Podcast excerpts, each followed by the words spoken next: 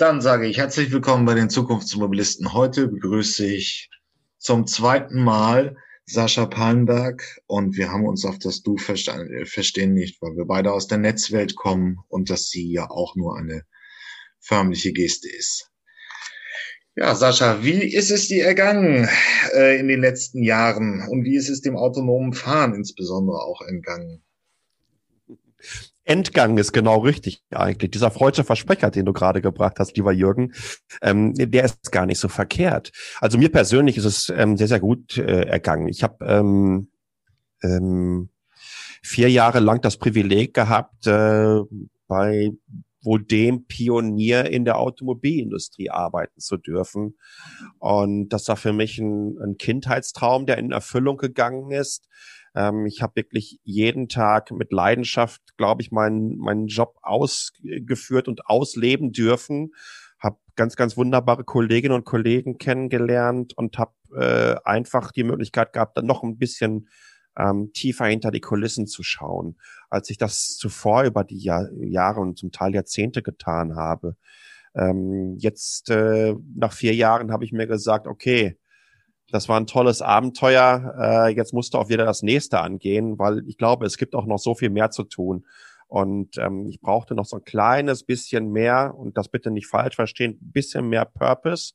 Ich glaube dennoch, dass die Automobilindustrie eine ganze Menge Purpose hat, ähm, indem sie einfach diese Transformation, in der sie sich befindet, wirklich mit voller Macht vorantreibt. Ich glaube, die Zahlen zeigen das ganz gut. Ich bin ein riesen Elektroauto-Fan seit vielen, vielen Jahren. Ich glaube, ich habe zum ersten Mal zum Beispiel über, ich glaube, zum ersten Mal über Tesla habe ich getwittert 2009, zum ersten Mal mein erstes Testvideo 2012 oder 2013 gemacht damals. Ähm, bin großer Freund der Elektromobilität. Was ich, hätte mich jemand vor vier oder fünf Jahren gefragt. Äh, bei all dem Optimismus, äh, den ich durchaus äh, ähm, teile, äh, dass wir im Quartal 1 2021 derartige Marktanteile in Deutschland mit batterieelektrischen und Plug-in-Hybriden erreichen werden, hätte ich wahrscheinlich so ziemlich alles dagegen gewettet. Ja, und wäre tierisch auf die Nase gefallen. Umso erfreulicher ist die Entwicklung. Äh, ich finde das ganz, ganz spannend. Ich finde es ganz, ganz toll. Und es ist, glaube ich, ein Riesenbeweis dafür, ähm, dass vor allen Dingen Elektromobilität äh, kein Nischenthema ist, sondern klar in der breiten Masse angekommen ist. Und was ich ganz, ganz spannend finde, mehr Menschen, die über viele, viele Jahre gesagt haben, nee, das ist nichts für mich, äh, erkennen auf einmal, Mensch, die Entscheidung hätte ich vielleicht auch schon zwei, drei Jahre früher treffen können. Das macht ja so A, wahnsinnig Spaß, äh, ein Elektroauto zu fahren. Es ist weitaus angenehmer. Es ist weitaus stressfreier. Und es ist vor allen Dingen auch nicht so, wie ich es mir über all die Jahre gedacht habe, dass es so wahnsinnig komplex ist mit dem Aufladen, wie ich meine Strecken planen muss, etc. Ich glaube, wir sind wirklich so gerade an diesem Punkt, wo das kippt bei den Menschen. Und nach aktuellen Umfragen würden sich immer in Deutschland immer noch, ich glaube, so roundabout 40 Prozent der Menschen gegen ein Elektroauto entscheiden. Ich glaube aber jeder Einzelne, mein Vater gehört übrigens dazu, der hätte sich nie einen reinen batterieelektrischen gekauft. Der hat sich jetzt ein, äh, ein GLE gekauft, äh, einen Hybriden. Und die haben ja mittlerweile, äh, ich glaube, 33er Akkus drin. Also das heißt, äh, du kommst da mit 100 Kilometer weit ja, und dann schickt er dir Fotos äh, äh, vom, vom Tacho und, und über WhatsApp und sagt dir ganz stolz, guck mal hier, auf den letzten 800 Kilometern habe ich im Schnitt 0,1 Liter verbraucht und ist da wahnsinnig stolz drauf.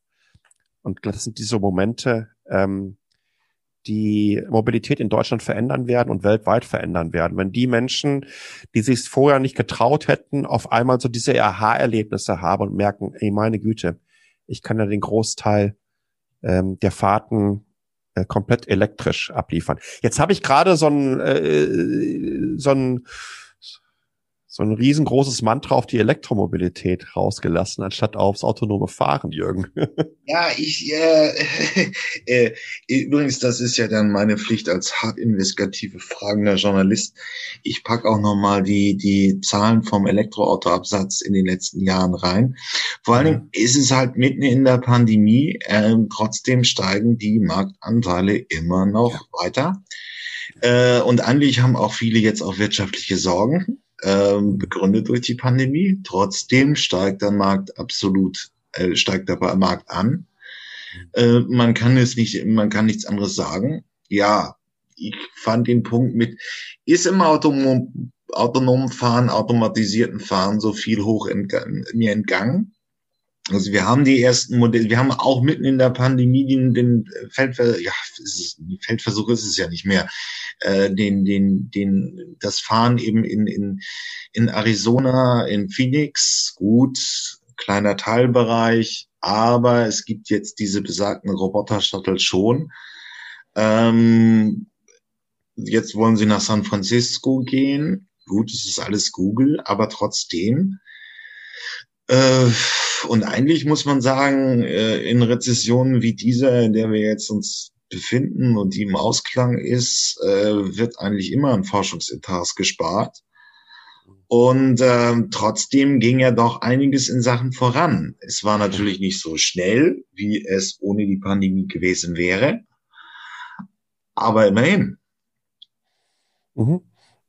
Ich, ich, ja, ich glaube, da geht eine ganze Menge. Ähm, vor allen Dingen, du hast ja gerade ähm, schon das Projekt von Waymo angesprochen, was sie in Arizona laufen haben. Ich meine, man muss sich ja ähm, nur anschauen, ähm, wie das äh, bei den ähm, bei den angemeldeten autonomen Kilometern die man bei der DMV, also bei, bei der Behörde in, den, in Kalifornien angeben muss, wenn man äh, vollautomatisierte Plattformen auf deren Straßen bewegen möchte, kann man ja ganz, ganz wunderbar sehen, ähm, was Google in diesem Bereich macht mit Waymo, wie viele äh, Kilometer sie hinter sich bringen können, äh, ohne dass es, äh, dass ein Fahrer eingreifen muss. Ähm, aber es gibt ja auch noch eine ganze Menge andere in dem Bereich. Ne? Mobile Eye ist ein ganz, ganz wunderbares Beispiel. Es gibt eine ähm, ja, hervorragende Demo äh, von Mobile Eye äh, in München, ähm, wo sie, glaube auf YouTube 50 Minuten lang ungekürzt das gezeigt haben, wie deren Plattform durch äh, den Stadtverkehr in München fährt. Mobile Eye, eine der wichtigsten und größten Akquisitionen von Intel. Ähm, übrigens damit auch natürlich ein starker BMW-Partner. Ähm, wenn man sich anschaut, ähm, was GM in den USA mit Cruise macht, wenn man sich ähm, Startups ähm, wie Igo anschaut, äh, wenn man sich Torque anschaut, ähm, wo, wo Daimler im Nutzfahrzeugbereich ähm, stark investiert hat, übrigens auch im Nutzfahrzeugbereich eine Kooperation mit Waymo angegeben hat, ähm, oder eingegangen ist, äh, dann, dann, dann sieht man, dass sich da, dass in, in dieser Landschaft eine ganze Menge getan hat.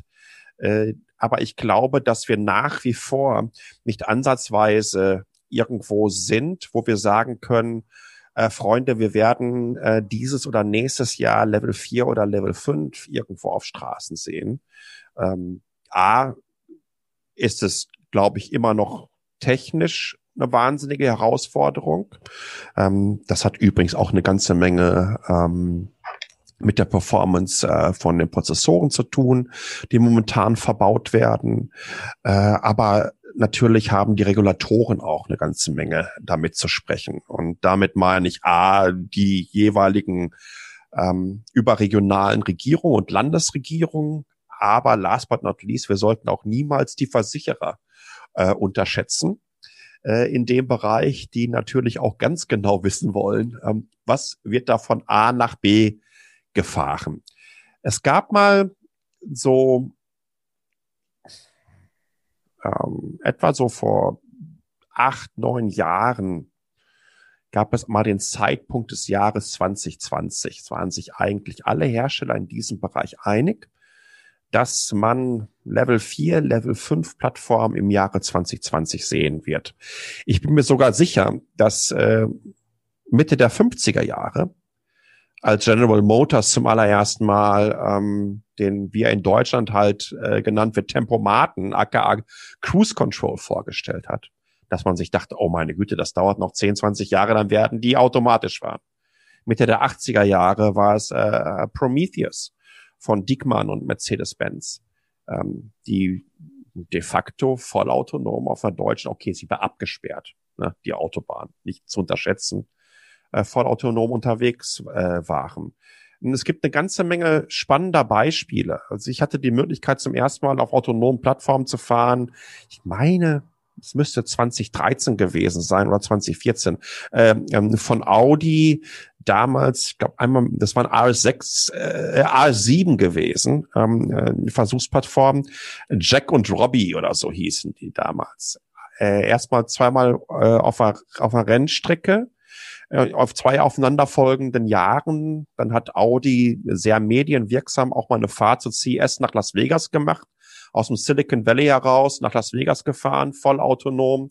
Das war der gleiche Zeitraum, als Mercedes-Benz vollautonom die Bertha-Benz-Fahrt äh, abgebildet hat. Das waren, sind ja, glaube ich, irgendwie so 180 Kilometer etwa, inklusive Kreisverkehr etc. pp. Also wirklich alles, was du an potenziellen Einflüssen ähm, auffahren kannst und so einem vollautomatisierten Fahrzeug äh, vorwerfen kannst, äh, äh wurden schon gemacht. Äh, dennoch ähm, sind wir, glaube ich, nicht an einem Punkt, wo wir sagen können, ähm, das ist jetzt soweit. Äh, wir werden im nächsten Jahr genau das machen können. Äh, wir werden vollautomatisiert unterwegs sein können. Vor allen Dingen ähm, dieser Sprung von Level 2 und Level 2 Systeme sind de facto vielleicht ein bisschen limitierter, als wie sie sich heute darstellen. Aber die Grundprinzipien von Level 2 Fahrassistenten gab es in deutschen ähm, Premium-Fahrzeugen, also dann beim Audi in, im, im A8 oder beim BMW der 7er oder Mercedes in der S-Klasse. Das fing Ende der 90er Jahre schon an. Und wir sind äh, jetzt äh, zum Teil bei Level 3. Die neue S-Klasse wird wohl noch diesen Sommer, wenn das wieder entsprechend von den Behörden genehmigt wird, ähm, Level-3-Situation haben. Das heißt also auf der Autobahn Stop-and-Go-Verkehr kann ich die Hände vom Lenkrad nehmen, das Fahrzeug wird fahren. Ähm, ich glaube, Honda hat was Ähnliches vorgestellt in diesem Jahr.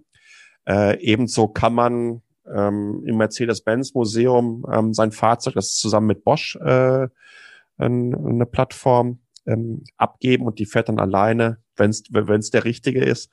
Ähm, das können nicht alle ähm, fährt alleine in, in die Parkbucht und kommt dann auch wieder. Zumindest das, hat das bisher immer geklappt.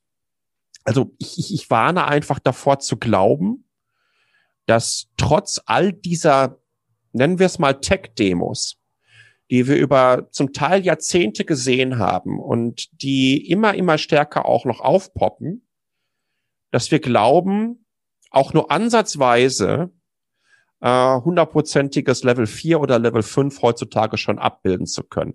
Bei Level 4, Jürgen, du hast es gerade angegeben, in diesem Shuttle-Bereich bin ich hundertprozentig bei dir. Ich glaube, das werden wir, das, das sehen wir A zum Teil schon, unter anderem auch schon seit vielen Jahren. Es ist weitaus einfacher in so einem Geofencing-Bereich sowas abzubilden, weil du kannst auch viel Hardcoden dann. Ähm, aber frei auf den Straßen diese berühmten Robotaxis, das sehe ich nicht ansatzweise bis Mitte dieses Jahrzehnts. Geofencing sind also, um es konkreter zu machen, sind schon so diese Bereiche Intralogistik, praktisch große Flughäfen, Hafenanlagen, wo praktisch die Fahrzeuge auf abgesperrten Reg ähm, äh, Gebieten fahren, äh, Container von A nach B bringen. Ja, genau, okay. Ja. Ähm, Roboter-Taxis ist noch in weiter Ferne. Also es fahren in der Innenstadt in so komplexen Verkehrsräumen wie Berlin, wo Fußgänger, Radfahrer, Roller und so weiter unter sind. Es funktioniert nicht. Mhm. Aber wir haben jetzt wenigstens einen Gesetzentwurf im Verkehrsministerium, der zulassen würde, dass eine Typenzulassung gemäß. Das heißt, mhm. ich könnte mir, sagen wir mal, von irgendeinem Hersteller ein, äh, dann mache ich es mal plakativ in einem Szenario, was wahrscheinlich realistisch ist, auch in den mhm. nächsten zwei, drei Jahren. Ich besorge mir einen automatisierten LKW von einem der Hersteller, möchte dafür ähm, auf einem der großen Tangenten, also sagen wir mal Frankfurt in die wirtschaftlichen Zentren nach Baden-Württemberg, einen LKW schicken, automatisiert. Vorteile sind klar, keine ähm, Ruhezeiten für den Fahrer, die Fahrerkosten sind weg. Ähm, ähm, ich könnte das sehr viel preisgünstiger anbieten, als es bestehend möglich wäre. Wie realistisch ist so ein Szenario? So ein bisschen ist ja natürlich die Richtung dahin schon durch die, die, äh, durch die, den Gesetzentwurf mhm. ähm, gegeben. Jetzt könnte ja nun irgendeiner sagen, ja, ich habe hier ein paar Milliarden, eine Million, ein paar hundert Millionen übrig, ich möchte das auflegen. Und ähm, dann könnte es da anfangen. Mhm. Ähm, ich ich finde übrigens sogar noch ein Gesetz, was noch ein bisschen älter ist in Deutschland, äh, äh, fast sogar noch spannender. Äh, da ging es um die Frage ähm, äh, der Stellung eines äh, eines Robotaxis oder eines vollautomatisierten einer vollautomatisierten Plattform im Verkehrsrecht, ja. Und da ist Deutschland das erste Land weltweit gewesen, was im Grunde genommen eine KI gleichgestellt hat mit einem menschlichen Fahrer, mit den gleichen Verantwortungen, mit den gleichen Pflichten etc. pp. Das hilft, ne? Das hilft dem Standort einfach, um darauf basierend auch wieder weitere Gesetzgebung zu starten. Da war ich also wirklich äh, erstmal überrascht, äh, wie progressiv man sich da positioniert ja, hat. Ich kann mir heute auch wieder nur bestätigen, aber das sagen viele. Ähm, Im mhm. Prinzip mhm. wird von der Industrie der rechtliche Rahmen, der immer schon positiv, äh, sehr, sehr förderlich war, nicht wirklich ausgeschöpft. Jetzt kommt seit anderthalb Jahren die Pandemie dazu. Mhm. Ähm, ähm, und klar, ist halt auch die Frage, wenn ich es ausschöpfen, müsste ich auch eine Marktakzeptanz haben. Also ob der mhm. Kunde das dann alles so haben will, ist eine andere Frage. Ähm, aber im, im Prinzip kann ich nicht sagen, es wäre rechtlich in Deutschland sehr viel möglich. Was ja auch ähm, nicht so unser Image ist, dass wir da so wahnsinnig begeistert sind von den neuen Entwicklungen. Aber rechtlich geht's relativ weit. Ähm, es, ich glaube, das, das größte Problem, wir haben für Level 4 oder Level 5 noch keine Bereiche, ja, wo es möglich ist, es so zu testen in Deutschland. Dass man sagen kann, okay, äh, Freunde, äh, das ist jetzt hier mal ein Autobahnabschnitt und da haben wir, und ich finde find das so wichtig, dass du die, die Nutzfahrzeugbranche hier angesprochen hast, weil ich glaube, dass wir genau da diese Transformation weitaus schneller erleben werden, zumal es ja auch Sinn macht. Der Pkw steht 95 Prozent des Tages rum. Ja, und äh, äh, Nutzfahrzeug, wenn es rumsteht, verdient es kein Geld. Jetzt kann man natürlich sagen, aber Moment mal, äh, man könnte doch ein Robotaxi daraus machen. Diejenigen, die meinen, dass ihr Auto im Schlaf Geld verdient, sollten sich doch mal bitte mit dem örtlichen Taxiunternehmen in Verbindung setzen und sich von denen erklären lassen, was es bedeutet, ein Taxi überhaupt auf die Straße zu packen, was es bedeutet, sich darum zu kümmern, was es bedeutet, sich um die Fahrgäste zu kümmern, Abrechnung etc., pp, Wartung und so weiter und so fort.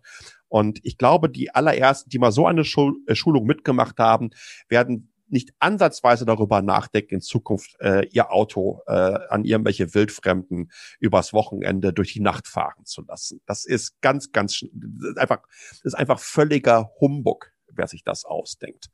Ähm, also ich glaube, die Nutzfahrzeugbranche ähm, wird uns da ganz, ganz stark äh, helfen und vorantreiben. Und dafür brauchen wir dann halt solche weißt du, solche, äh, wir können ja mit so einem Geofencing-Bereich anfangen, dass wir sagen, Autobahn, weiß was ich, äh, A4 wird in dem Bereich so und so, so und so, gibt es eine Fahrspur ähm, für vollautomatisierte LKWs. Erstmal zum Testen. Natürlich nach wie vor mit dem Fahrer drin, aber das würde uns weiterbringen.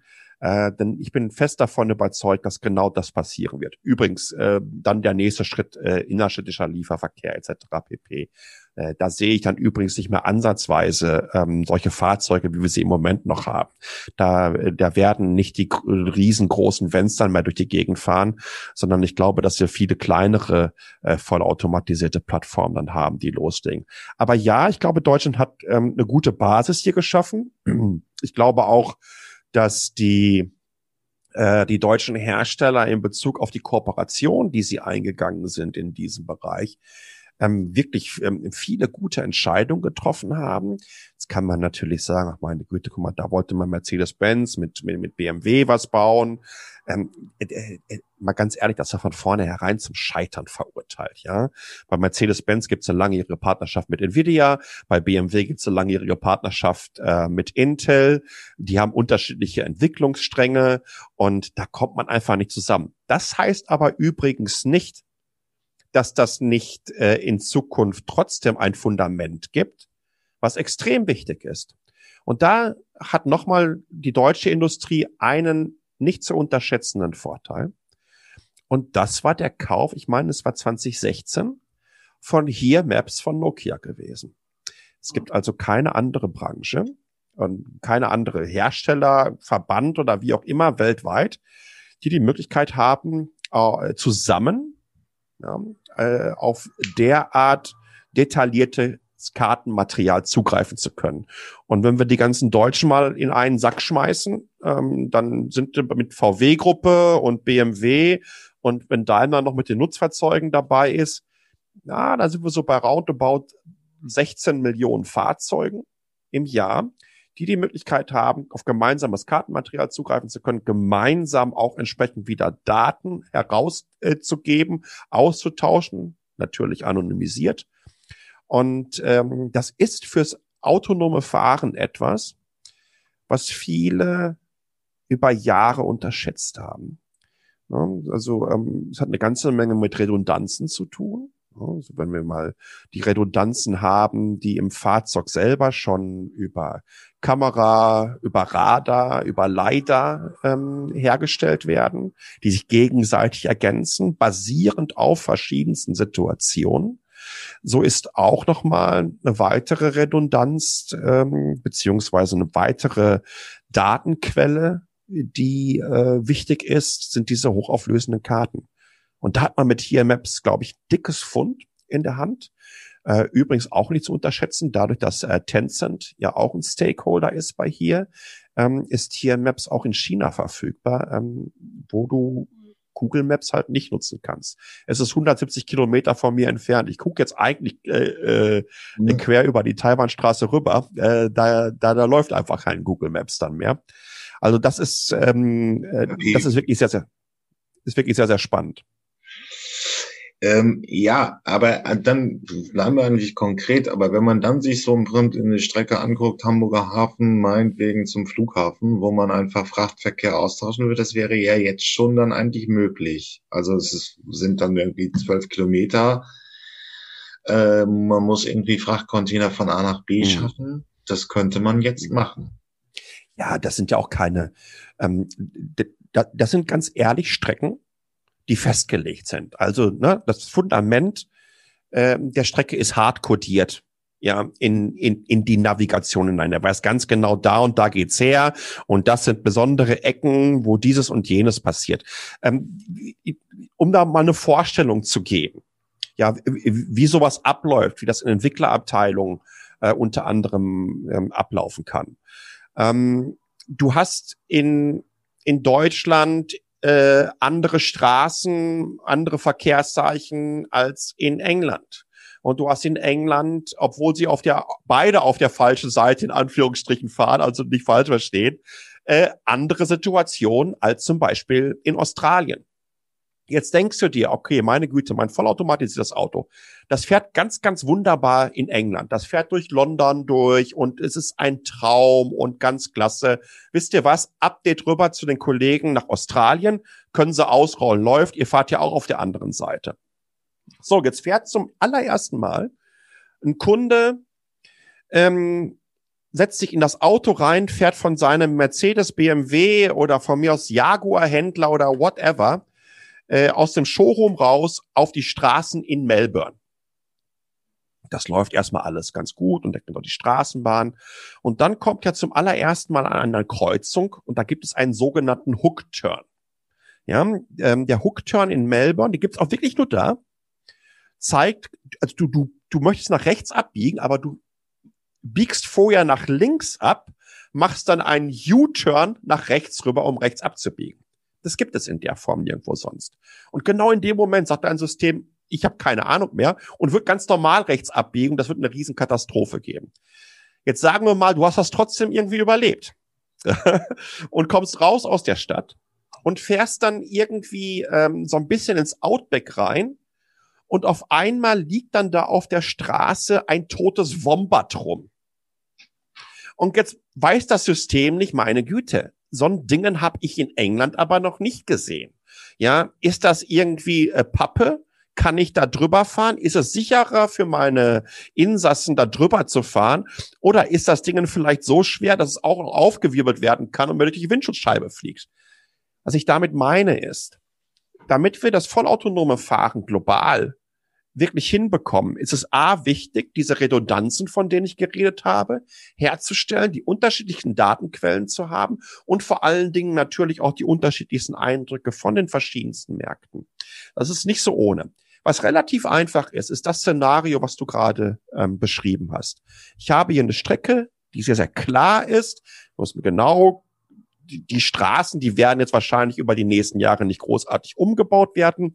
Das nimmt mir in Bezug dessen auch in Bezug auf Rechenleistung, die zur Verfügung gestellt werden muss, eine ganze Menge ab. Also da habe ich eine ganze Menge Freiraum dann noch wieder geschaffen, weil er weiß ja ganz genau, das ist die Strecke. Jeden Tag sieht das da so genau aus.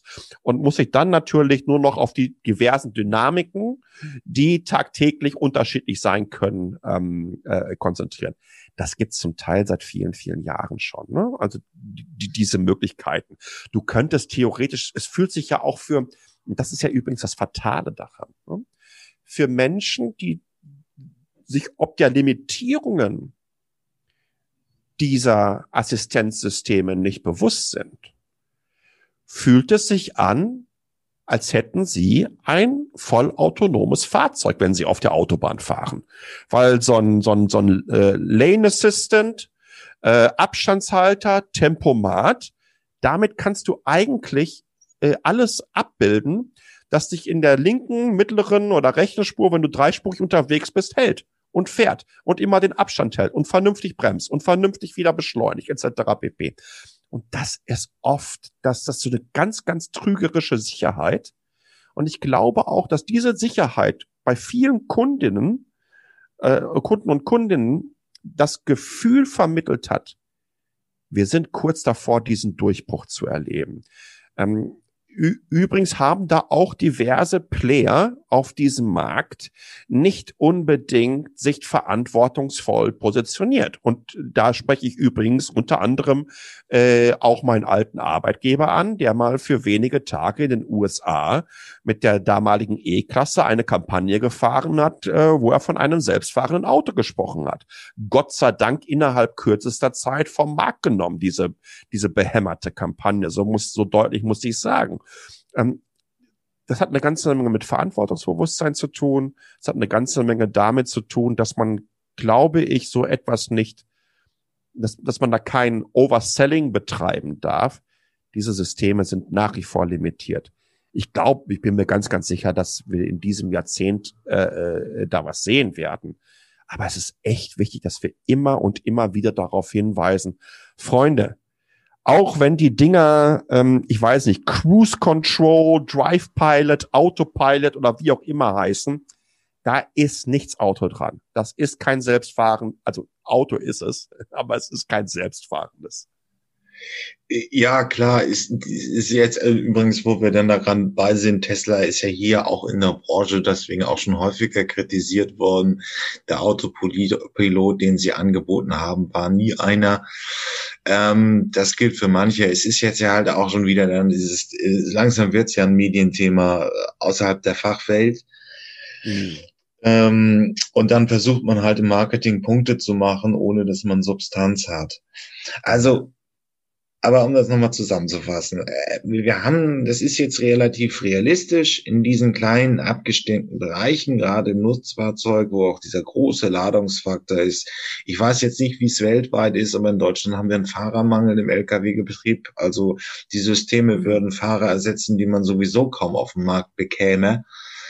Ähm, Jetzt ist aber die Frage, die große Vision vom autonomen Autofahren, also Level 5. Wir haben sie gehört. Sie ist nicht unbedingt realistisch in den nächsten Jahren, aber gibt es überhaupt irgendwo eine Entwicklungslinie, die das möglich machen könnte?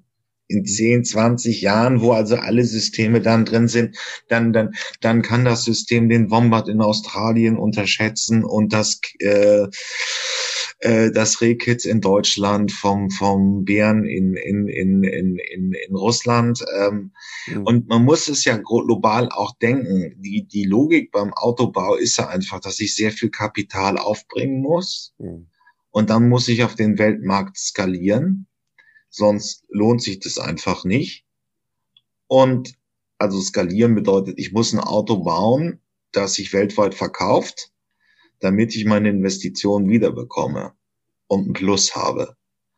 Ähm, ist es überhaupt von den Entwicklungsrichtungen möglich? Ist es, ist es dann auch, wenn, wenn wir mal mit den Entwicklern bleiben, muss man jetzt einfach wirklich, äh, wie Google es macht, die, KI, äh, die Systeme mit weltweiten Daten füttern? Ähm, und muss dann irgendwie versuchen, äh, äh, ähm, sie immer schlauer zu machen, dann nachvollziehbar für, für unabhängige Dritte, also ein TÜV, Versicherer und wen auch immer. Und dann haben wir irgendwann mal ein autonomes Fahren oder kommt dann noch mal ganz was anderes technologisches, Sensoren oder was auch immer. Das ist ein ganz, ganz wichtiger Punkt hier. Ähm, ich habe das gerade schon angesprochen, welche Limitierungen es hier in diesem Bereich gibt. Und äh, habe vor allen Dingen auch ähm, Rechenperformance angesprochen. Ich kann mich noch sehr, sehr gut dran erinnern. Die Bertha-Benz-Fahrt, die ich gerade angesprochen habe, ähm, die wurde mehr oder weniger fast mit einem Rechner von der Stange ge äh, äh, absolviert. Ja, ich kann mich noch gut dran erinnern, als ich zum allerersten Mal diesen besagten Audi R7, ähm, das zum ersten Mal daneben gesessen habe. Da war der gesamte Kofferraum noch voll. Wir waren auf einer Strecke in Südspanien gewesen, auf einer Rennstrecke. Ähm, ich bin eine Zeit gefahren und dann ist der eine Zeit gefahren. Und da war ich damals noch so, weiß ich nicht, zwei Sekunden schneller, so etwa. Ein Jahr später und wieder in Spanien, das gleiche Fahrzeug, ähm, mit einem anderen Rechner drin. Die machen hinten den Kofferraum auf und ähm, von der äh, vom Volumen war es etwa nur noch so ein Zehntel von dem, was man in ein Jahr zuvor durch die Gegend fuhr. Und es war so schnell gewesen, jetzt weiß ich gar nicht mehr, wer neben mir saß. Ich meine Marco Werner, ähm, ein paar Mal Le Mans gewonnen, der dann irgendwie sagte, äh, ich, ich werde vielleicht noch auf eine einzelne Runde mal schneller sein, ja. Aber äh, die, mit welcher Kontinuität er das raushaut, habe ich überhaupt keine Chance mehr. Ähm, um ganz kurz zeigen, wie diese Entwicklung entstanden ist. Jetzt kommen wir so in so einen Bereich hinein, ähm, wo man so etwa na vor zwei, drei Jahren gesagt hat, wir brauchen in etwa die Rechenperformance für unsere Fahrzeuge die muss noch um den Faktor 10 bis 20 so in etwa hm, steigen.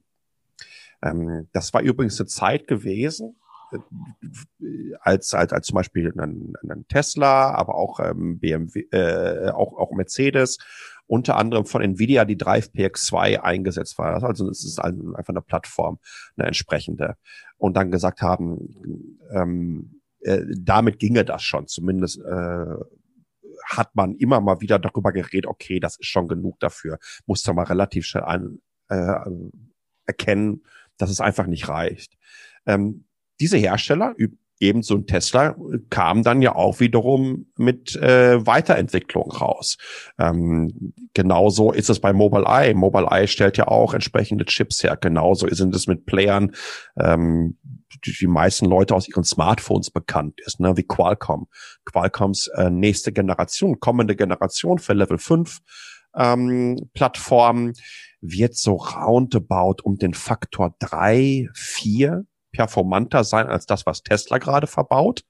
Aber was noch viel, viel spannender ist, es wird, und das ist ganz, ganz wichtig, gerade bei Elektrofahrzeugen, ist äh, ähm, der Indikator äh, Performance pro Watt äh, des Verbrauchers. Und da ist man einfach viel, viel äh, weiter. Nvidia haut alle zwei Jahre eine neue, eine neue Generation raus im Schnitt von ihrer Drive PX Plattform. Also, du hast die Entwicklung in Bezug auf der Performance, der, die Gesamtrechenleistung dieser Plattform und dann hast du eine Entwicklung bezüglich der Sensorik. Ähm, viele Hersteller sagen, ähm, leider ist für uns extrem wichtig. Ähm, es gibt einige wenige, ähm, die sagen, nee, das ist Quatsch. Leider ist viel zu teuer. Leider ist natürlich, äh, war am Anfang sehr, sehr teuer gewesen. Mittlerweile gibt es äh, diverse Firmen, die, naja, es, es gibt sogar Entwicklung von LiDAR on a Chip, ne? also das in Bereich hineinpacken, dass äh, wahrscheinlich jedes Lenkrad äh, teurer ist, als was man verbauen könnte in einem Luxusfahrzeug, als äh, eine entsprechende, entsprechende LiDAR mit reinzupacken. Also das entwickelt sich kontinuierlich weiter. Die Kameras lösen besser auf. Die, ähm, die Radarsensoren, die verbaut werden, werden genauer, haben andere Reichweiten, ob jetzt der Kurz- oder Mittelradar. Also das, das wird perfektioniert. Und neben dieser hardware-technischen Entwicklung die voranschreitet, gibt es natürlich ganz klar auch ähm, eine Datenentwicklung, eine Datenbasis, die vorhanden ist. Ähm, die Software entwickelt sich weiter und beides läuft mehr oder weniger Hand in Hand, würde ich sagen. Äh, ich sehe ja, wie viele Firmen sich in dem Bereich engagieren, wie das zugenommen hat in den letzten zehn Jahren, wie viele große Player da Kooperationen eingehen, wie viel Geld in den Markt reingepackt wird. Also die Geschwindigkeit nimmt nicht ab in der Entwicklung, sondern die nimmt, die, die nimmt ganz klar exponentiell zu. Und die Demos, die man heute sieht, ähm, sind extrem spannend. Äh, auf, auf welchem Level sie sind, auf welchem Niveau sie sind die Demos, die es aber genau in diesen Bereichen, die du angesprochen hast, äh, so Shuttle-Service.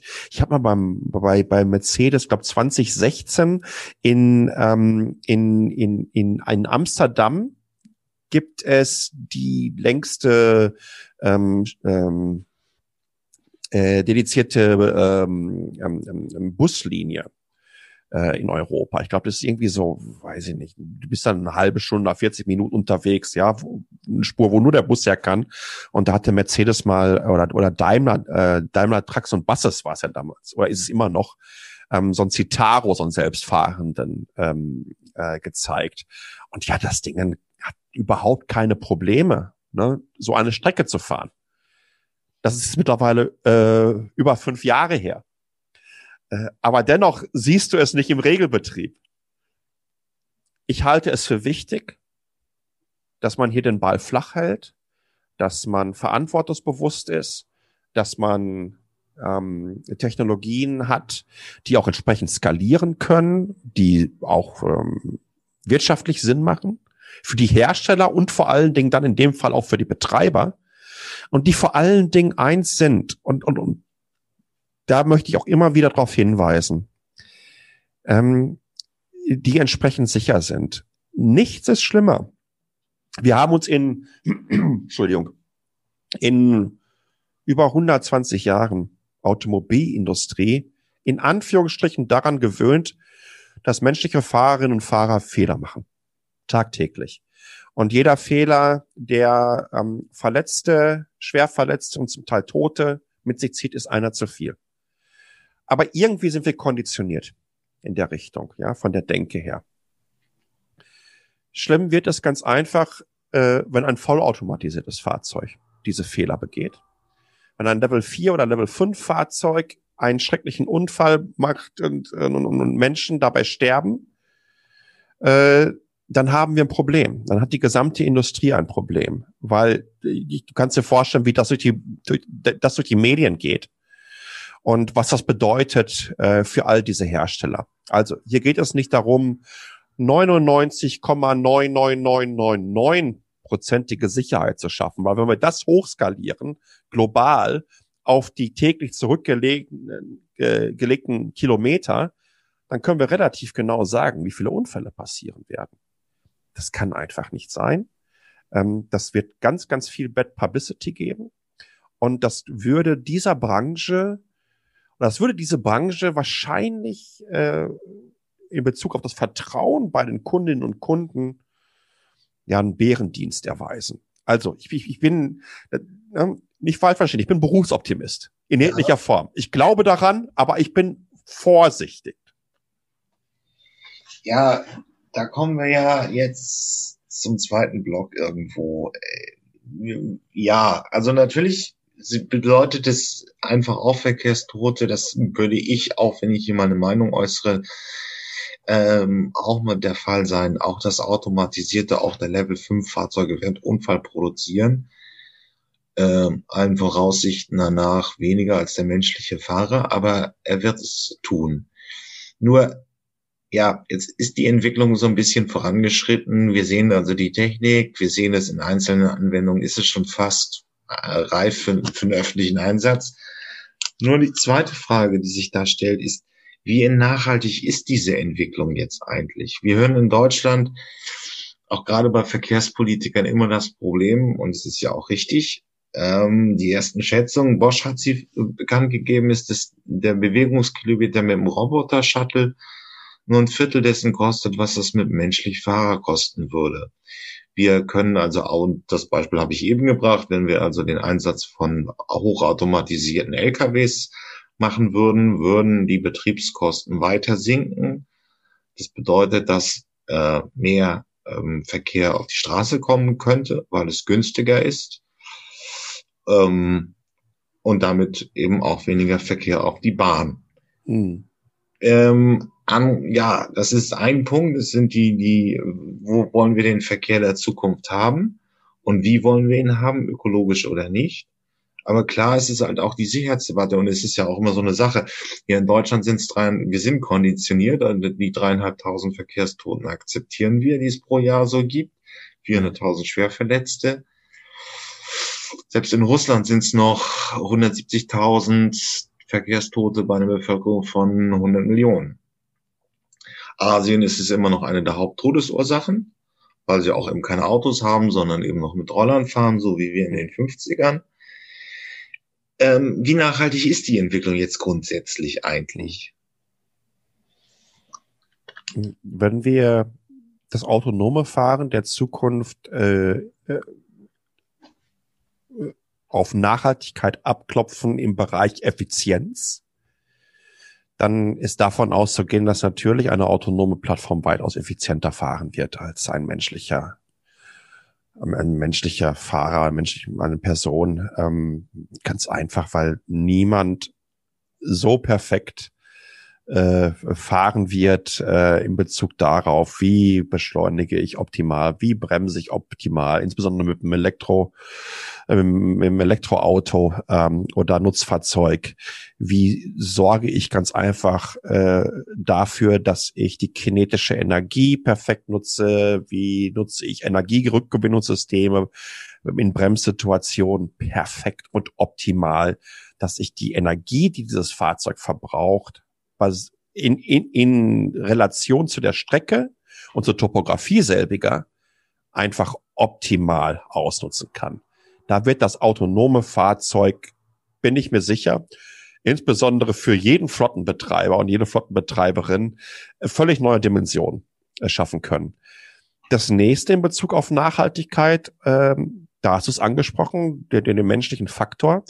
Äh, wenn wir uns mal so ein klassischen Mobilitätsdienstleister wie klassisch Uber gibt's ja jetzt nicht 50 Jahre oder so, aber äh, ich würde sagen, in dem Bereich kann man sie ja schon fast als als Traditionsunternehmen bezeichnen. Ähm, wir brauchen uns doch gar nichts vormachen. Ein Uber spekuliert doch schon seit Jahren darauf, dass es Robotaxis gibt. Wenn man sich äh, Ubers Quartalsbilanzen anschaut, dann ist das ja äh, eine der Firmen auf diesem Planeten, äh, die, die, die, die Geld verbrennen, als, als gäbe es kein Morgen mehr. Ja, so, äh, die werden Uber, da lehne ich mich jetzt wahrscheinlich ganz weit aus dem Fenster raus, aber ich glaube, da bin ich gut gesichert. Uber wird mit menschlichen Fahrern keine müde Mark verdienen. Das, das, das System funktioniert einfach nicht so. Und ähm, das, das, das, wie gesagt, das äh, stellen sie jedes Quartal wieder eindrucksvoll unter Beweis. Also die hoffen darauf, dass genau das passiert. Die hoffen genau auf diese Robotaxis. Die hoffen darauf, dass sie so schnell wie möglich so eine Flotte bekommen. Ähm, wie nachhaltig ist dann die Entwicklung für die gesamte Automobilindustrie. Ne? Es gibt ja auch Mobilitätsdienstleistungen bei den deutschen Herstellern, bei VW zum Beispiel so eine Sache wie Moja.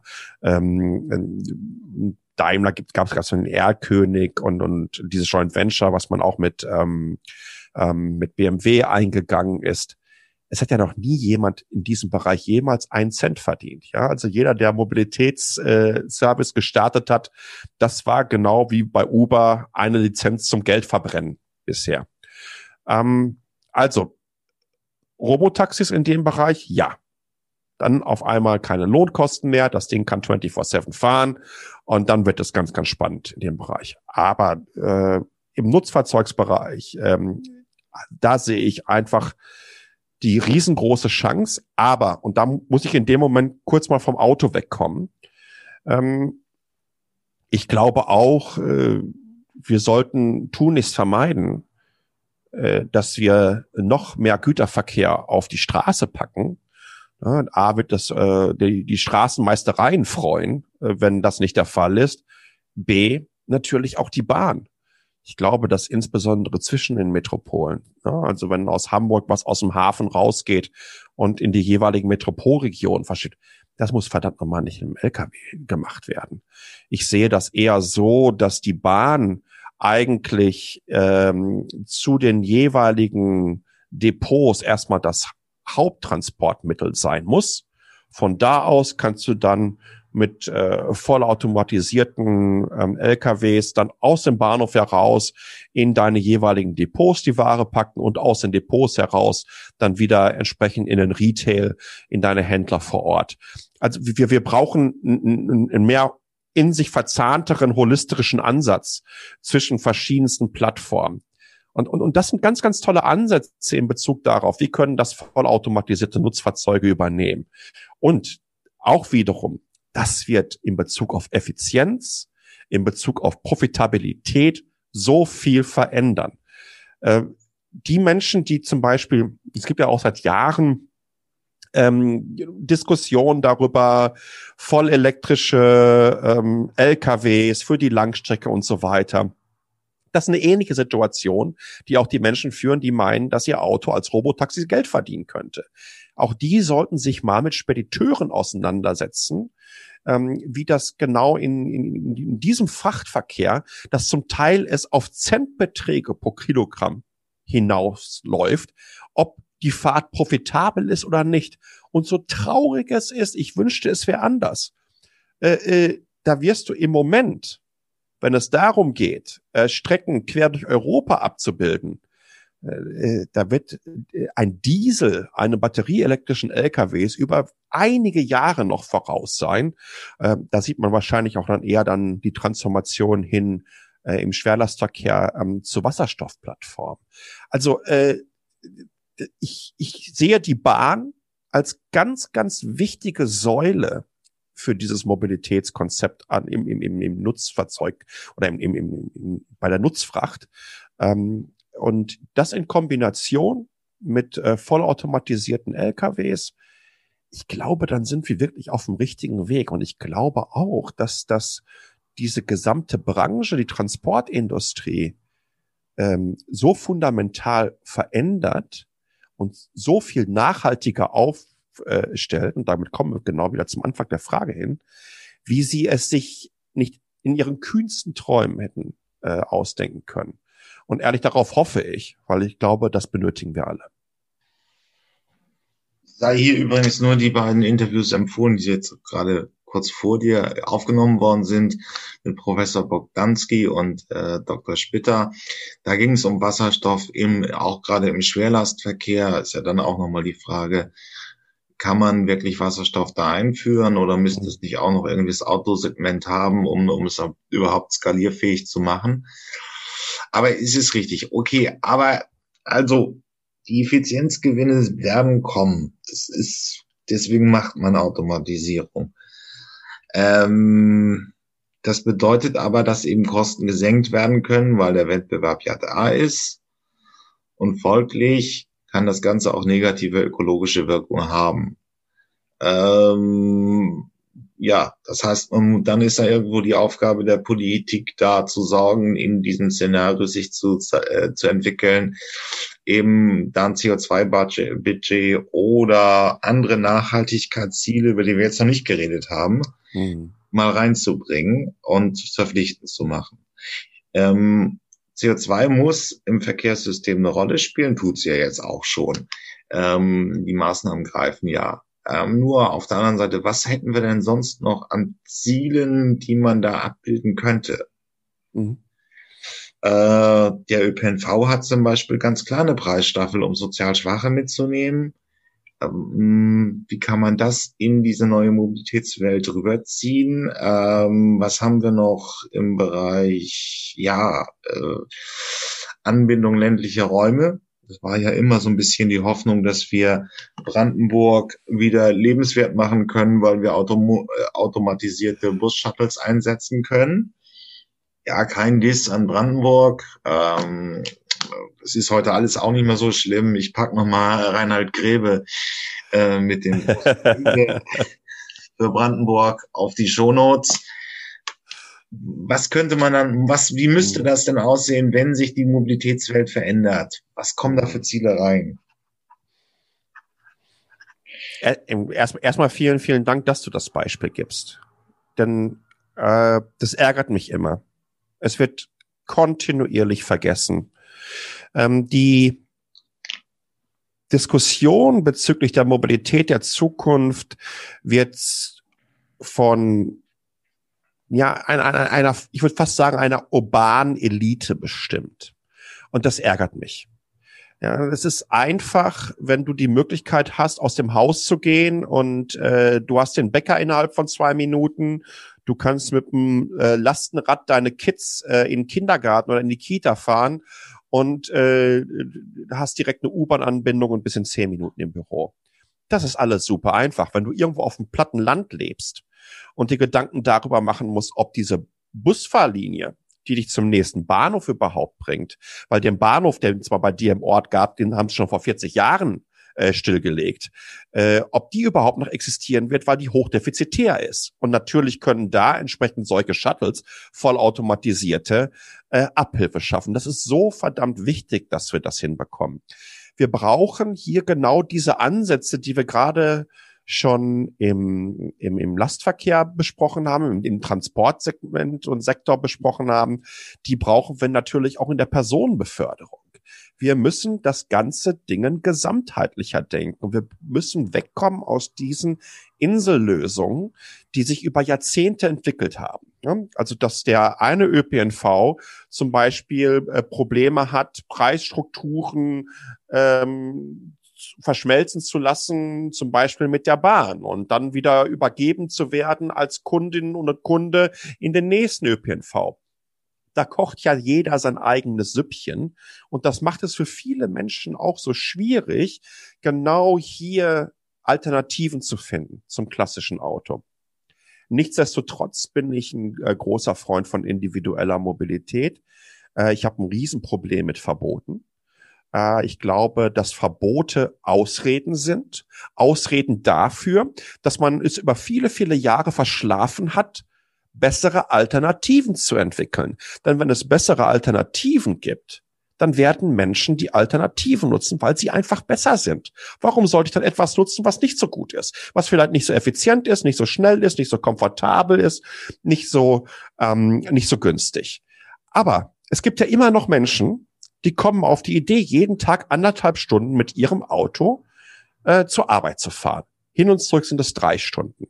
Was ist deren Alternative? Sagen wir mal, jemand äh, fährt ein, ein, ein Auto der, der, der Mittelklasse, ja, hat die Möglichkeit, da komplett alleine zu sitzen, seine Musik zu hören, in einem extrem komfortablen Sitz zu sein, dann in Zukunft während der Stop-and-Go-Verkehr, das dann auch noch über Level 3 automatisch fahren zu lassen, kann vielleicht dabei auch noch lecker essen ähm, und äh, ja und, und, und fühlt sich ich, ich, ich würde so fast sagen, es ist eine Art von Cocooning, was da stattfindet. Es ist ja so eine Art von dritter Lebensraum, den man sich auch noch individuell gestaltet. Und dieser Mensch macht jetzt mal den Test und sagt sich, ach, weißt du was? Ich probiere jetzt mal, dass das Auto zu Hause stehen und versuche mal alles über öffentliche Verkehrsmittel abzubilden muss vielleicht dann genau diesen besagten Bus nehmen. Er wohnt ein bisschen außerhalb. Also ich mache jetzt mal so ein paar Worst-Case-Szenarien. Ja, das äh, zählt natürlich nicht für alle, aber diese Worst-Case-Szenarien gibt es. Der muss zum Beispiel erstmal irgendwo einen Bus nehmen, der nur noch einmal die Stunde kommt, muss genau dann da sein. Der bringt ihn dann vielleicht zu dem nächsten Bahnhof einer mittleren Kreisstadt. Ja, in dem Bahnhof muss er hoffen, dass der Bus pünktlich da ist, weil die Taktung des Zuges äh, auch eine bestimmte ist und der kommt vielleicht auch nur zweimal die Stunde, wenn er denn pünktlich ist. Der bringt ihn dann in die nächste, in, vielleicht in die Stadt, in der er arbeitet und in dieser Stadt muss er dann auch noch mal entweder auf U-Bahn umsteigen oder Bus umsteigen etc. pp. Der steigt drei oder viermal um. Das ist auch drei oder viermal die Möglichkeit, jeweils den Anschluss zu verpassen. Wenn er Pech hat, fährt er auch noch in dieser Zeit durch äh, zwei oder drei Regionen durch, die unterschiedliche Tickets, unterschiedliche Tarifzonen etc. pp. haben.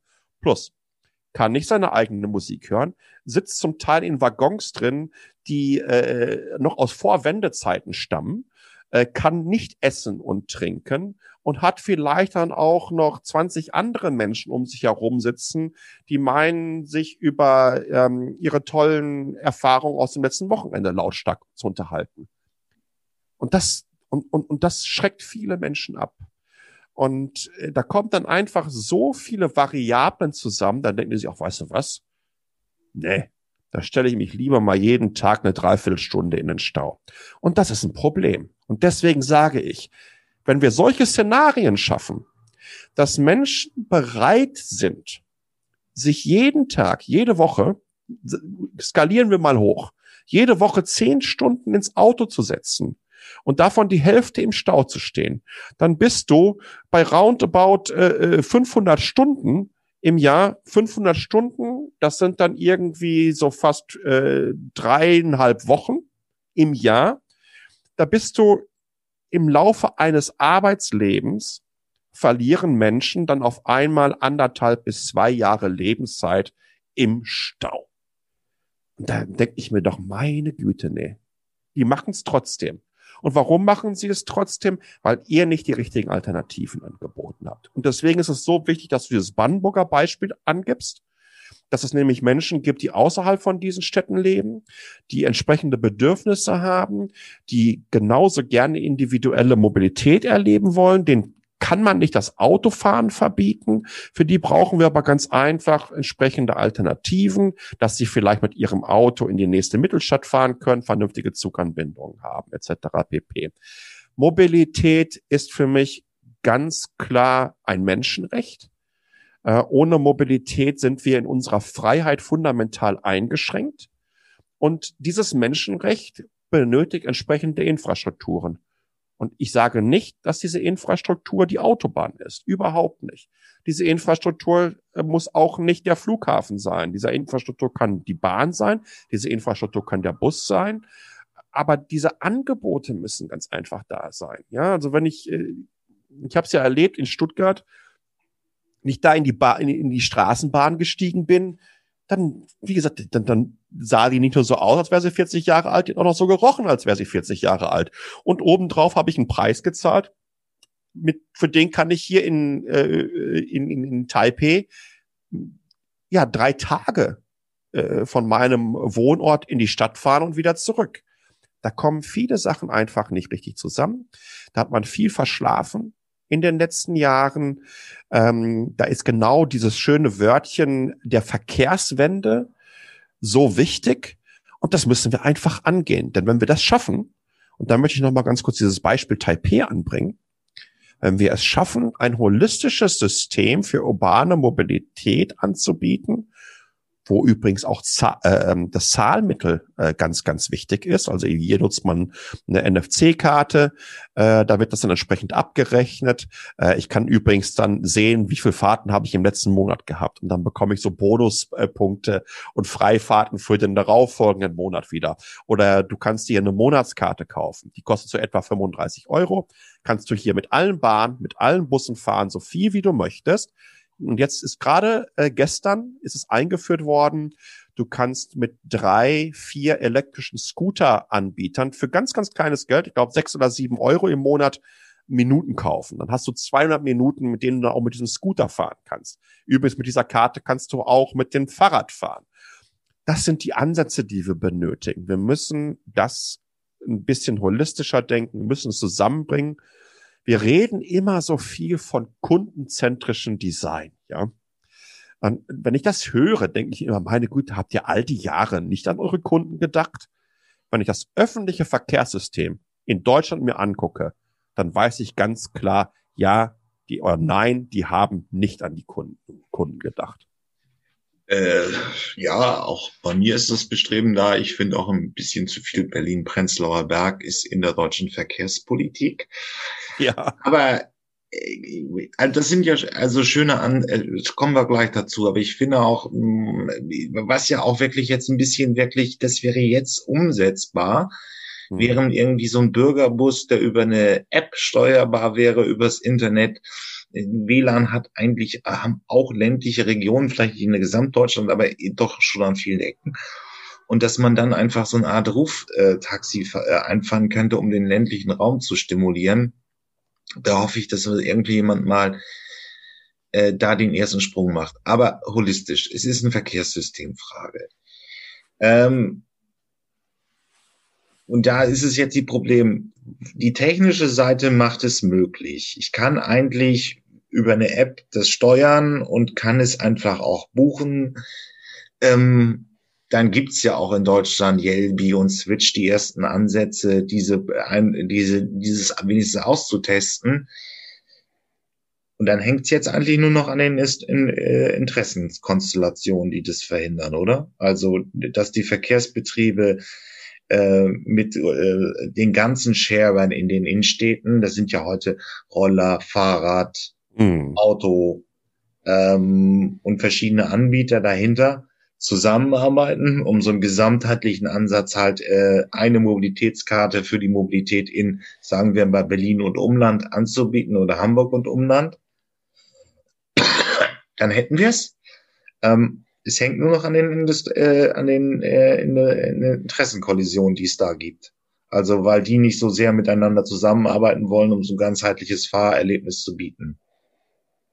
Ja, bin ich hundertprozentig bei dir. Ähm, ich kann mich noch sehr, sehr gut dran erinnern, ähm, wie schwer es äh, private Mobilitätsservices hatten und immer noch haben, ähm, in die Kommunen zu kommen, in die, in die Verkehrsverbände vor Ort zu kommen, des ÖPNVs, um zu sagen, ey, guck mal hier, das ist unser System das ist unser Service und wir möchten den ganz gerne bei euch andocken. Ja, wir, wir, wir möchten gerne äh, Kundinnen übernehmen, aber euch auch genauso welche bringen.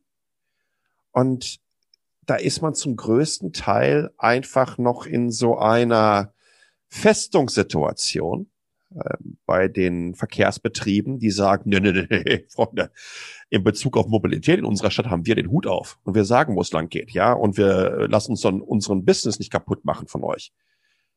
Die arbeiten alle hochdefizitär. Die müssen quersubventioniert werden ohne Ende. Die Preise für den öffentlichen Verkehr in Deutschland sind exorbitant hoch. Ähm, dieser Punkt, den du vorhin übrigens auch angesprochen hast, ne? wir müssen es allen wirklich erlauben, dass sie äh, oder möglich machen, ähm, dass sie mobil sind. Das würde ich mir wirklich wünschen.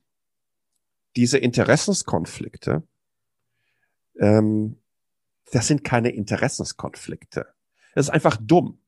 Das ist einfach Quatsch, nicht zu begreifen, was für ein Potenzial in zusätzlichen, individuelleren, personalisierbaren Mobilitätsservices äh, steckt. Es geht hier nicht darum, jemanden etwas wegzunehmen, sondern es geht darum, ein zusätzliches Feature zu bieten.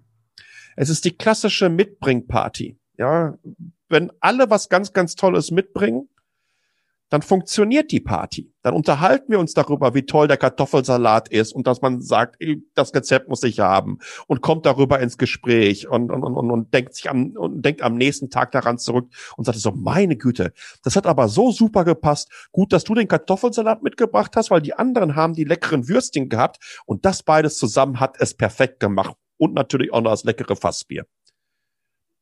Das ist Mobilität. Mobilität ist genau so eine Situation. Und das kann offensichtlich nicht jeder gleich gut abbilden. Wenn wir es aber schaffen, ähm, offener zu denken, wenn wir es schaffen, ja, Mobilität und eine urbane Infrastruktur fast wie ein, ich würde mal sagen, ein Betriebssystem uns vorzustellen, auf dem ich die Möglichkeit habe, verschiedenste Apps zu installieren, dann werden wir genau diesen Schritt machen dann werden wir den Schritt machen, der uns zeigt, wow, wenn wir das miteinander verbinden, auf einmal habe ich mehr Kunden. Und auf einmal, ja, natürlich nehmen diverse Kunden jetzt für so einen Moja oder Bergkönig oder wie sie alle heißen, äh, nutzen die für eine gewisse Strecke äh, äh, genau diese Plattform, aber dann kommen sie zu uns. Und die hatten wir vorher nicht gehabt. Und das ist so dieser Knackpunkt, weißt du, wenn wir, wenn wir es schaffen, Szenarien hinzubekommen von unterschiedlichen Mobilitätsdienstleistern, Plattformen, die zeigen, dass wenn du genau das bist, dass die Summe der einzelnen Teile irgendwann zu einer Profitabilität führen können. Und da rennen sie alle hinterher dann haben wir es, glaube ich, geschafft. Dann gibt es da einfach auch keine Ausrede mehr. Aber wir sind nicht so weit.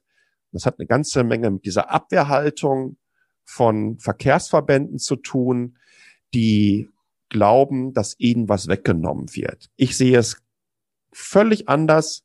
Ich sage ganz klar, ihr bekommt so viel zusätzliches Potenzial, euch im Mobilitätsumfeld als Alternative zum Auto darzustellen. Und ich hoffe, dass dieser Groschen irgendwann mal fallen wird. Ja, da sind noch zwei Sachen drin.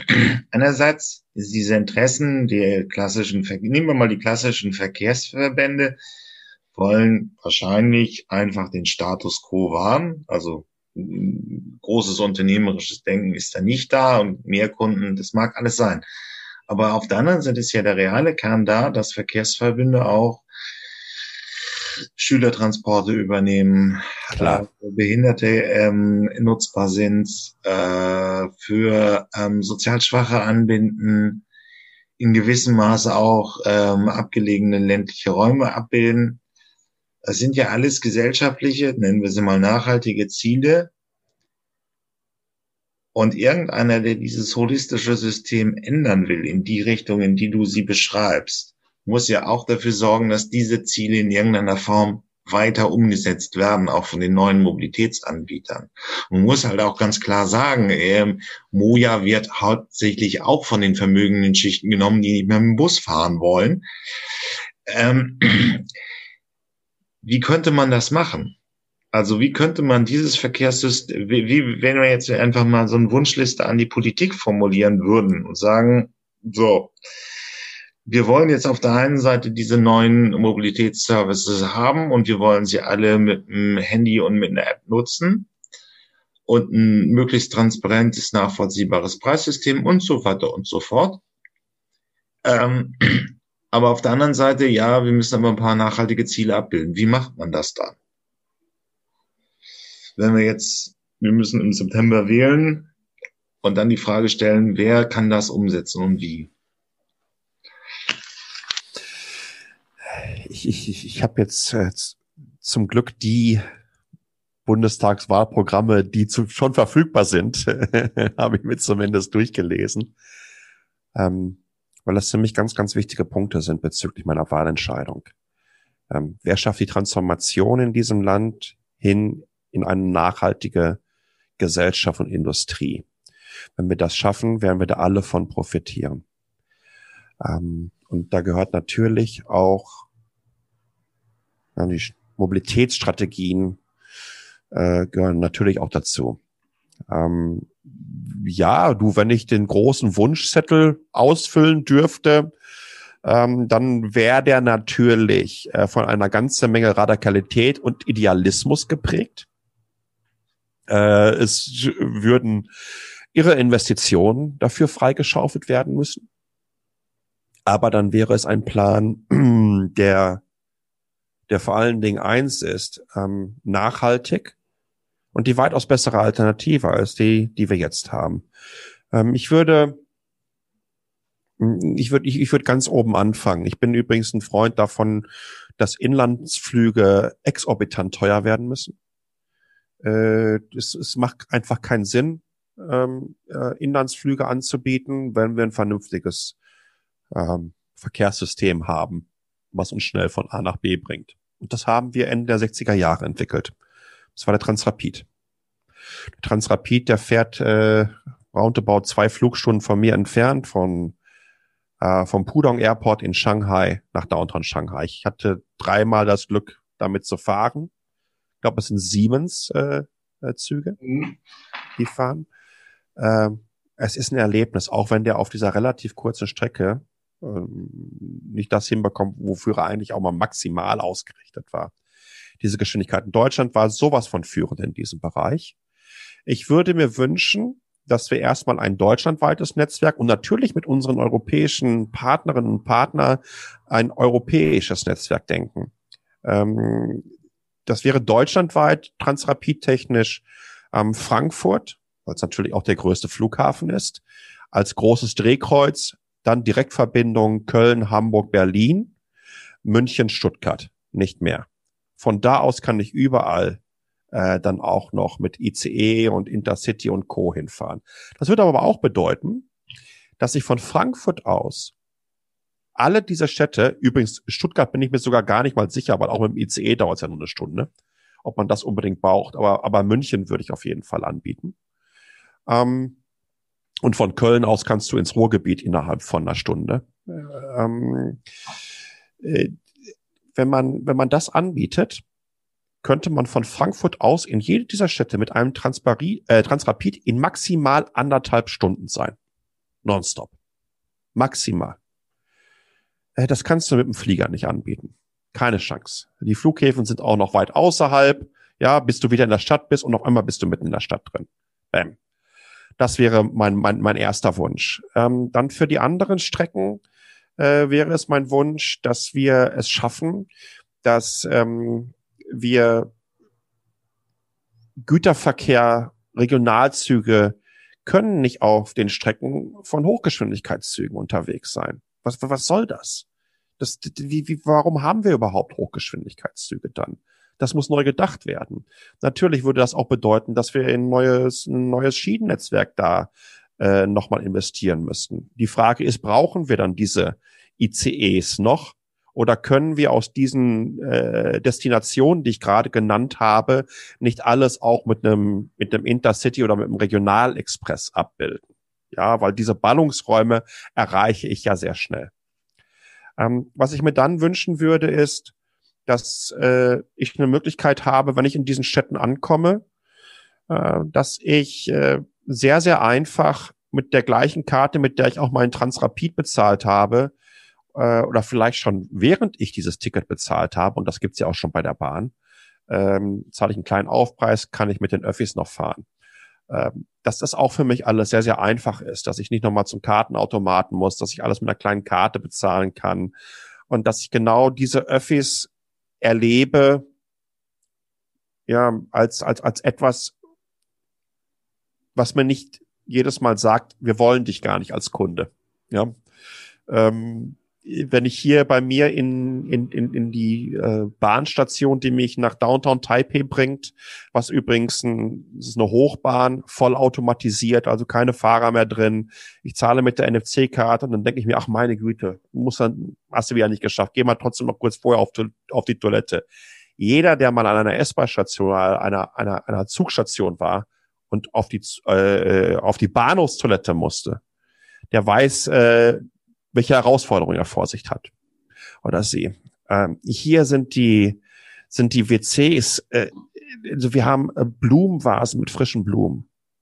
Wir haben Bilder an der Wand. Es sieht aus äh, wie in einem vier oder fünf Sterne Hotel. Ich kann ähm, in USB-Anschlüssen äh, mein Telefon laden. Diese USB-Anschlüsse sind außerhalb angebracht. Da sind auch noch ähm, Ständer, wo ich meinen Laptop hinpacken kann, mit Anschluss ähm, für das Ladekabel beziehungsweise für die Steckdose. Es ist ein kostenloses Wi-Fi da. Ähm, da machen sich Menschen einfach so wunderbar Gedanken drüber und das ist keine Raketenwissenschaft, ja. Wenn hier Menschen mit Einschränkungen ankommen, dann werden die übernommen. Jemand, äh, ein Sehbehinderter kommt hier an dann wartet schon an der Station jemand, übernimmt ihn. In dem Zug wird eine weitere Begleitperson warten, die diese Person wieder übernimmt, fragt, wo möchtest du hin? Da und da. Dann wird durchgegeben, bitte an der Station jemand warten. Ich habe hier einen Fahrgast mit einer entsprechenden Einschränkung und die müssen wir unternehmen. Ne? Inklusion ist so wichtig auch. Also das ist alles nicht irgendwie so eine Hightech-Geschichte, sondern da haben sich Menschen Gedanken drüber gemacht dass das alles zusammenkommt. Und dann, was ich wirklich ganz, ganz spannend finde, ist, wie hier Werbung dafür gemacht wird. Wie gesagt wird, ach, ähm, fahr doch mit den öffentlichen Verkehrsmitteln. Hilf uns dabei, eine grüne Stadt zu werden. Hilf uns dabei, nachhaltiger zu sein. Ach, und übrigens hier, ähm, hier macht jetzt gerade die neue Linie auf, äh, die fährt hier in den Südosten rein. Weißt du was? Die kannst du jetzt für die ersten 30 Tage mal kostenlos nutzen damit du dir alles anschauen kannst. Guck dir die neuen tollen Stationen an, etc. pp. Das sind alles so Punkte, wo ich mir denke, das können wir umsetzen, das können wir schaffen. ist natürlich weitaus einfacher, so etwas im öffentlichen Nahverkehr umzusetzen, in den Städten, im urbanen Bereich äh, weil dann da die Investition eher in Richtung Infrastruktur in den Bahnhöfen, Infrastruktur bezüglich der Fahrzeuge, Infrastruktur ins Bezahlsystem äh, gesetzt wird, wohingegen, wenn wir jetzt über Transrapid reden, dann müssen wir Trassen bauen, ja, und dann bin ich ein großer Freund von ähm, von Hochtrassen, die gebaut werden müssen. Das schont auch entsprechend die Umwelt. Aber irgendwann muss man sich fragen, möchte ich da rein investieren? Möchte ich in ein modernes Hochgeschwindigkeitszugnetzwerk, ob es jetzt ein klassischer Schienenzug ist oder ob es eine Magnetschwebebahn ist, äh, rein investi in investieren, um zukünftig Menschen schneller von A nach B zu bringen, ähm, günstiger von A nach B zu bringen und nachhaltiger von A nach B zu bringen? Oder möchte ich dann nochmal 20 Jahre drauf ähm, rumlamentieren und diskutieren und letztendlich zu keiner Entscheidung kommen?